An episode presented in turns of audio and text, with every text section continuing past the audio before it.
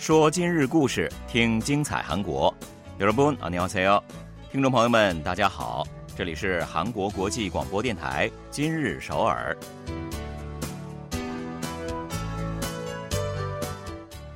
聚焦今日首尔，体会当下韩国，让我们带您走遍韩国的每个角落，让我们把最真实的韩国送到您的耳边。各位听众，大家好，我是主持人朴龙军。 听众朋友们，大家好，我是主持人立新，很高兴与您相会在今天的今日首尔。嗯，每年的新年伊始呢，人们都少不了去数日历上的红日子哈。嗯，来看一看今年又有多少的节假日。既可以提前做好连休攻略，也能够提前想象一下休假时的美好和快乐。嗯，那么今年呢，韩国民众到底可以休多少天呢？啊，总的来说呢，今年日历上用红色标记的法定公休日的数目与去年是相同的。以五天工作制为标准来计算的话，周末再加上春节等法定假日，那休息日呢，一共是一百一十九天。嗯。但是呢，因为春节还有中秋连休、佛诞节和周六重叠了，那可以休息的日子呢就减少到了一百一十六天。嗯，不过呢，倒也不必着急恼怒啊，因为政府决定在佛诞节和圣诞节也适用替代公休日制度。嗯。所以，如果该提案经过国会的决议表决了，那么今年佛诞节就可以多休息一天了。也是啊，去年的这个圣诞节就刚好是周日还是周六来着？我记得，嗯，导致很多人都没能呃过好圣诞节连休啊。嗯，那这么算下来的话，二零二三年呢就一共可以休息一百一十七天了，这个呢就要比去年少一天。最长的假期是春节和中秋节。马上就要到来的春节，从本月的二十一日到二十四日；中秋节呢，从九月二十八日到十月一日，各可以休息四天。嗯，另外呢，儿童节和佛诞节、韩文节、圣诞节也是可以连续休息三天的。那几周，大家呢都可以感受一下四天工作制的快乐了。嗯，据说啊，今年春节呢，已经有好多人预定了出国旅行的机票。全面开放疫情管控之后的第一个春节，我们终于可以放飞自我了吗？大家都憋坏了吧？不过呢，因为这个疫情的阴霾还没有散去，不管是去哪里，还是要注意防控啊，保护自己和他人，远离病毒感染，来个健康游了。好的，接下来呢，也让我们一起走进今天的今日首尔，来看一看本期节目都有哪些内容要跟大家分享吧。待业青年本就囊中羞涩。又该如何准备价格不菲的面试正装呢？首尔市推出免费共享衣橱，为待业青年插上就业的翅膀。新年伊始，故乡爱心捐赠制度正式上线，各地方自治团体花样推出回礼。孙兴民、J-Hope 等知名人士纷纷做起了宣传大使。曾经的大头贴再次翻红，自拍贴纸机也成功出圈，走进了 MZ 时代的婚礼现场。在婚礼上拍的大头贴有何不同呢？都说呢，人靠衣装，马靠鞍啊。特别呢是在面试的时候，嗯，如果想要给面试官留下一个好的第一印象。那一定是少不了服装的加持吧？没错啊，所以一般情况下，求职者去公司面试呢，都会穿上正装，那尽量让自己看起来既整洁又有范儿，好多争取一些印象分呢。是的，但是呢，问题来了哈，如果要置办一套正装的话，那可是动辄就要几十万韩元的。但是呢，对于大部分正在准备就业的年轻人来说呢？这笔钱绝对不是一个小数目啊！嗯，待业青年徐某啊，在接到一家公司的面试通知之后呢，他就开始犯愁了。嗯，因为自己的工作方向是搞程序的，平时是很少穿正装，花几十万韩元买一套正装回来，不用想也知道，今后是几乎用不着的，只能在衣柜里面落灰。是啊，不是有人开玩笑说啊，一提到这个程序员啊。人们马上就会想起他们热爱的那种半永久的格子衬衫吗？我觉得是永久的吧。怎么舒服怎么来的一个行业啊！嗯。后来呢，徐某了解到啊，首尔市在为就业青年提供一个名叫“就业翅膀”的面试正装免费租赁服务，他一下子就把这个烦恼解决了。徐某呢告诉记者说，因为是第一次面试，所以呢自己又紧张又担心。当时他问了工作人员好多的问题。试穿了几乎一个小时，才挑到了一套心仪的正装，而且呢，他就是穿着那套正装来拿到了人生的第一个 offer 的。嗯，恭喜他哈！对，前不久啊，首尔市介绍说呢，去年就业翅膀为四万八千四百一十六名待业人员提供了服务，是开始营业以来的最高值。二零一六年第一年的时候呢，是四千零三十二名的用户，之后每年都在持续的增加。嗯，新冠疫情扩散的二零二零年呢，激增到了三万一千三百九十名。二零一二年呢，达到了三万九千五百四十七名。经过七年的累积，用户呢已经超过了二十一万人了。嗯，首尔市表示啊，为了让更多的待业青年得到这方面的支持，今年就把这个就业翅膀运营点啊增加到了十三处。那现有的十个分店将从九日开始提供服务，新增的三个分店呢，在完善了预约系统之后，将从三十日开始运营。是的。目前的十家分店呢，是分布在新村、社堂、往十里、江南、建国大学和弘毅大学等地了。新店呢，将会开设在永登浦还有卢园区等地区。首尔比较繁华或者是居民比较多的地区呢，也几乎都有了。嗯，从即将高中毕业的学生到三十九周岁以下的青年，只要是居住在首尔，就可以使用这个就业翅膀服务。嗯，那每次可租用服装的时间期限是四天三夜，每年最多可以使用十次，这绰绰有余啊。嗯，而且呢，不光是正装了，面试的时候呢，也会需要领带啊、腰带啊、皮鞋等等。这些也都是可以免费租用的，嗯真是一条龙服务啊！是的，希望租赁这些服装的青年人呢，就可以登录首尔就业门户网站，找到就业翅膀服务后，选择自己想要去的分店，然后呢，预约到访的日期和时间就可以了。那在预约的时间到访的话呢，店里还会有专业的人士来根据用户本人的体型，还有要面试的公司来为他挑选合适的服装啊。哎，我觉得这个是有一点那种。个人造型师的感觉啊，非常专业哈，明星啊。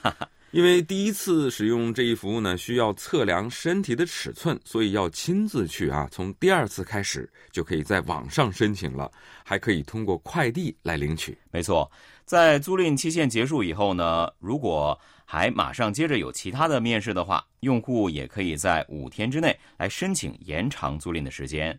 这个考虑还是蛮周到的。嗯，首尔市啊，有关人士就表示，就业翅膀为准备就业的年轻人提供了实质性的帮助。今后呢，还将不断的完善这一服务，来帮助年轻人们减轻经济负担，战胜就业寒潮。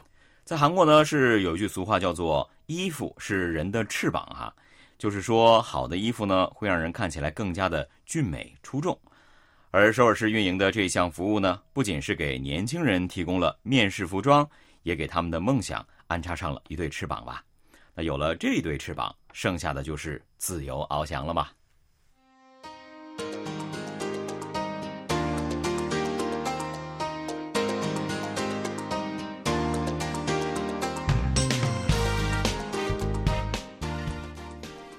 这里是韩国国际广播电台今日首尔，一起来关注下一条消息。好的，前两天啊，我们在节目中为大家介绍过故乡爱心捐款制度，来号召民众为故乡捐款，那借此呢为地区注入活力，实现均衡发展。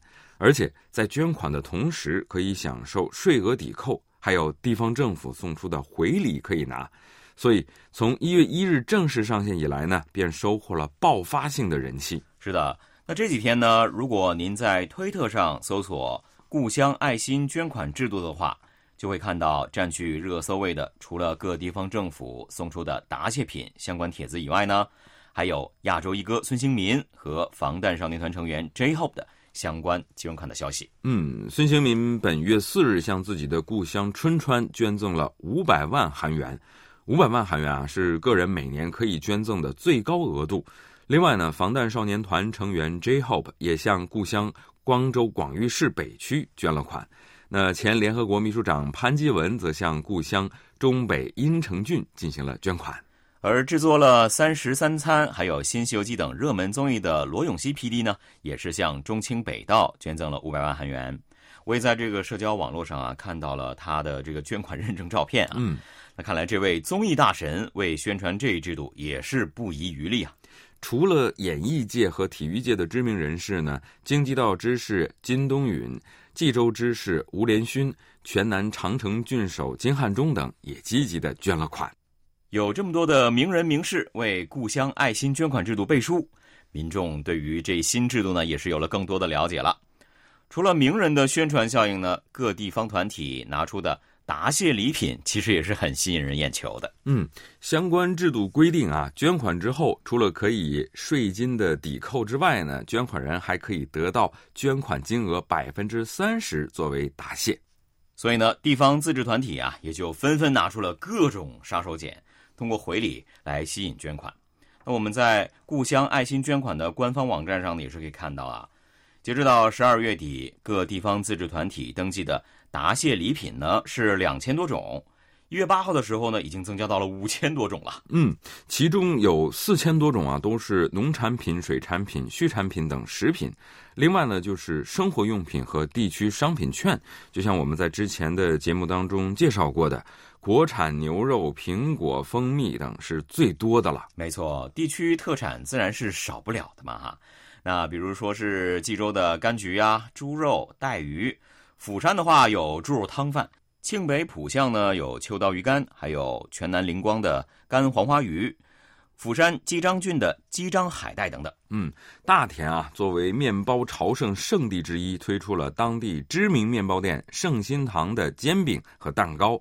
那被誉为葡萄之乡的中北永同郡呢，则是提供了将近三十种品种的葡萄酒。没错，那除了美食以外呢，游艇搭乘券、还有野营场使用券、韩屋村住宿券、寺庙住宿体验、汽车剧场观影券、海上民宿、渔村体验民宿。清风湖畔缆车等等这样的体验型的礼品也是引人注目啊。嗯，现在这个年轻人啊是特别重视体验的，那这些礼品一定能够吸引他们的眼球了。另外呢，还不乏一些脑洞大开的特色回赠礼品，比如光州就企划了一份有意思的回礼，在公演场的座位上刻上捐赠者的名字。哇，这个呢也算是一种冠名了哈。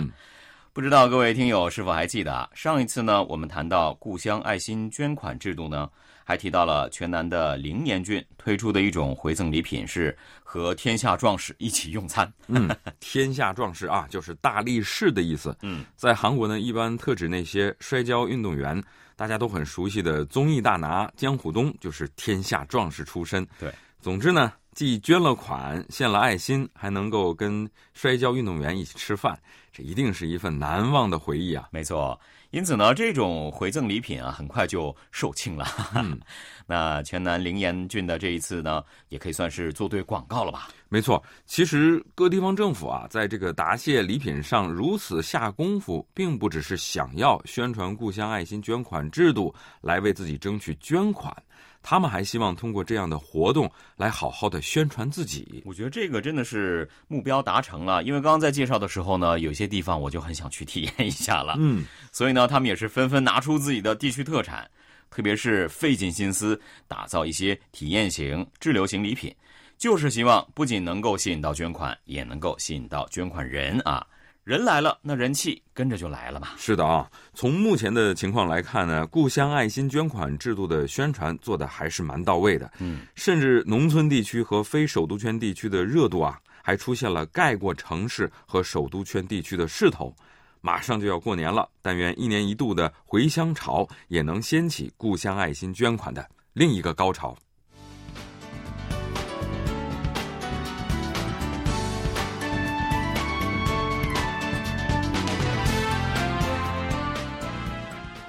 这里依然是韩国国际广播电台今日首尔，一起来看最后一条消息。